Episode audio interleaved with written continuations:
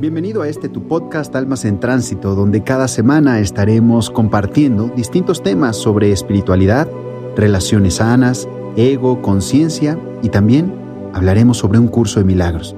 Soy Alfonso Guerrero y te doy la bienvenida. Querido, querida, ¿cómo estás? Soy el coach Alfonso Guerrero. Te doy la bienvenida a este episodio número 28 de este nuestro podcast Almas en Tránsito. Hoy voy a hablarte de la abundancia. Hoy voy a hablarte de la abundancia. Uno de los deseos más comunes entre las personas es tener una vida de abundancia. Tener una vida de abundancia.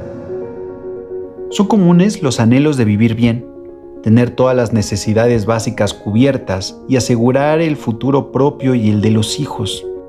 También queremos contar con los ingresos suficientes para viajar, divertirnos y comprar objetos materiales que nos den satisfacción.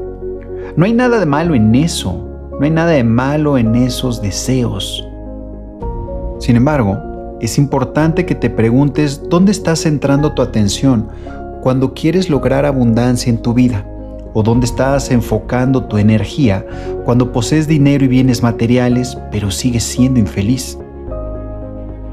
El primer error cuando se quiere atraer abundancia es pensarla como un objetivo a alcanzar con el máximo de sacrificio y sufrimiento. Otro error es creer que lograrás abundancia repitiendo diariamente una frase vacía, una frase que ni siquiera te hace sentido, que no te llena, que no resuena contigo. El problema en ambos casos está en que no te detienes a mirar hacia ti no prestas atención para identificar cuál es tu genuina visión de una vida de abundancia, cuáles son tus creencias y actitudes con respecto al dinero y al bienestar. Esto no solo ocurre con respecto a la abundancia. En muchas situaciones de la vida sucede que atendemos la consecuencia y no la causa que origina lo que está sucediendo. ¿Te ha pasado? Todos estamos hechos para la abundancia, pero no a todos les resulta fácil obtenerla. ¿Por qué es así? La razón es la percepción que tienes sobre la realidad y los pensamientos e imágenes que construyes a partir de esa mirada. Estos pensamientos son los que producen en ti una visión de plenitud y tranquilidad o una de pérdida y sufrimiento. La clave para cambiar de percepción está en preguntarte qué de ti está influyendo en cómo percibes todo lo que está afuera cuáles miedos, creencias y pensamientos están en tu inconsciente y te limitan. Hazte algunas preguntas y analiza las respuestas para que logres cambiar esta percepción. Por ejemplo, si tienes una visión clara de lo que para ti significa la abundancia. Otra pregunta es si concibes el trabajo como sinónimo de sacrificio y sufrimiento. Analiza si te quejas constantemente porque no obtienes lo que deseas y si te sentirías en paz y plenitud aunque perdieras todo lo material. Observa también si te comparas frecuentemente con otros que tienen más que tú y si buscas el reconocimiento de otros exhibiendo tus bienes materiales. Después que te autoanalizas y aceptas el origen de tus limitaciones con respecto a la abundancia, empiezas a percibir más conectada tu esencia.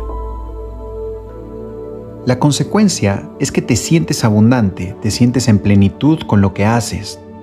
No percibes el trabajo como una carga de dolor y sufrimiento. Empiezas a disfrutar más cada día de tu vida porque la estás viviendo como verdaderamente quieres. En este estado puedes atraer más o menos dinero o bienes materiales a tu vida, pero independientemente de lo mucho o poco que sea, te sentirás en paz. La abundancia es el reflejo de tu estado interno. Cambia tu percepción dejando a un lado la queja y la exigencia. De paso al asombro diario de estar aquí y vivir un día más dando lo mejor de ti y recibiendo todo lo que se te ofrece. Estar aquí y vivir un día más dando lo mejor de ti. Querida, querido, te habló el coach Alfonso Guerrero. Nos vemos en el siguiente episodio de tu podcast Almas en Tránsito. Estoy seguro que lo disfrutaremos enormemente.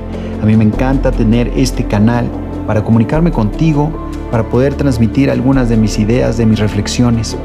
así como muchos otros canales que tengo. Está Facebook, está Instagram, está Twitter inclusive. Así es que bueno, nos vemos por allá. Te mando un abrazo, namaste.